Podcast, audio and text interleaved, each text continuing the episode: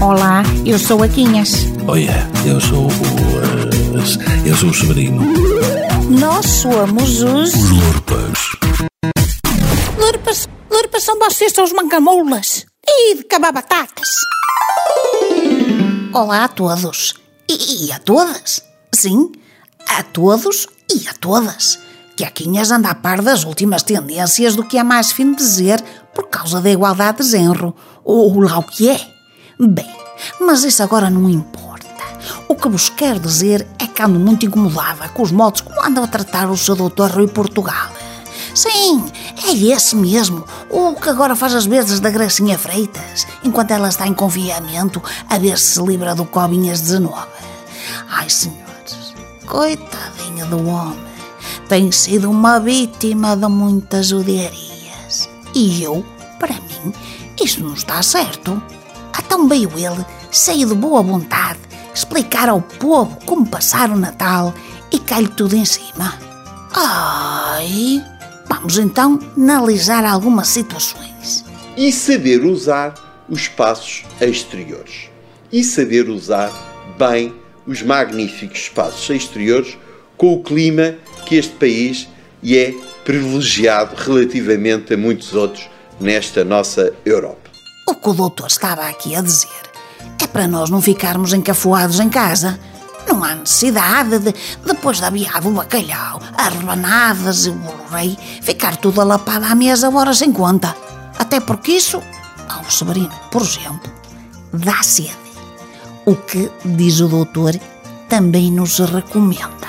Escusado será dizer que se pretende nestes convívios uma utilização moderada, racional de tudo o que possam ser substâncias que eh, possam trazer maiores afetividades. E, e, a bem de evitar o novo coronavírus, o bom do homem acrescentou esta sugestão. Não é obrigatório que o Natal se comemore neste país na ceia de Natal. Pode-se comemorar por um momento de exceção num almoço de Natal da véspera do dia de Natal. Não há nada que o impeça. Ui, o que malharam no senhor à conta disto? Pois não estavam de ver que o que ele não quer é que a gente apanhe um desgosto. Se se seguir o conselho, a pessoa evita de se infectar na consoada, o que era muito triste. Assim, se for o caso, deixa-se entrar o bispo na véspera e não se fica com o peso na consciência de ter sido desleixada no Natal. Entendestes agora? Seguindo, vamos agora a uma passagem que foi motivo de muito falatório. Por visitas rápidas no quintal de uns e de outros, no patamar das escadas do prédio de uns e de outros, com uma troca simbólica de uma compota que um fez Nesta parte, o senhor está a aconselhar-nos a não conviver muito com gente de fora, o que também é amigo.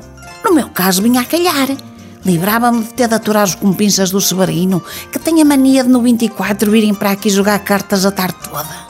E é que nem o Resles de um frasco de compota me traz. Mas sabeis quem é que apontou bem o conselho do senhor doutor? Foi o treinador do nosso Braga. Nesta altura, é importante preparar o próximo jogo e ir para casa fazer umas compotazinhas, que é agora para o Natal, para dar aos vizinhos. Visteis? Não, é que o Carvalhal é burro. Um técnico que, diz os entendidos, está a pôr o Braga a jogar um futebol de categoria. É, é um palerma. Queres dizer, finos são os que andam a troçar o doutor.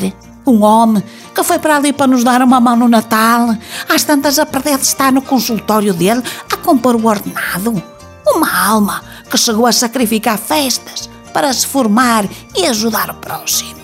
Por exemplo, porque esse dia coincidiu com a véspera de um exame importante que eu tinha que realizar. E em vez de fazer aquela comemoração, estive a estudar para aquele exame e no meu futuro. Pois é, pois é. Mas a isto ninguém dá valor. Prontos, já desabafei.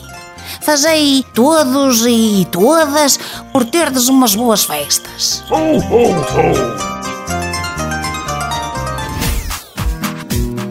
Os Lorpas.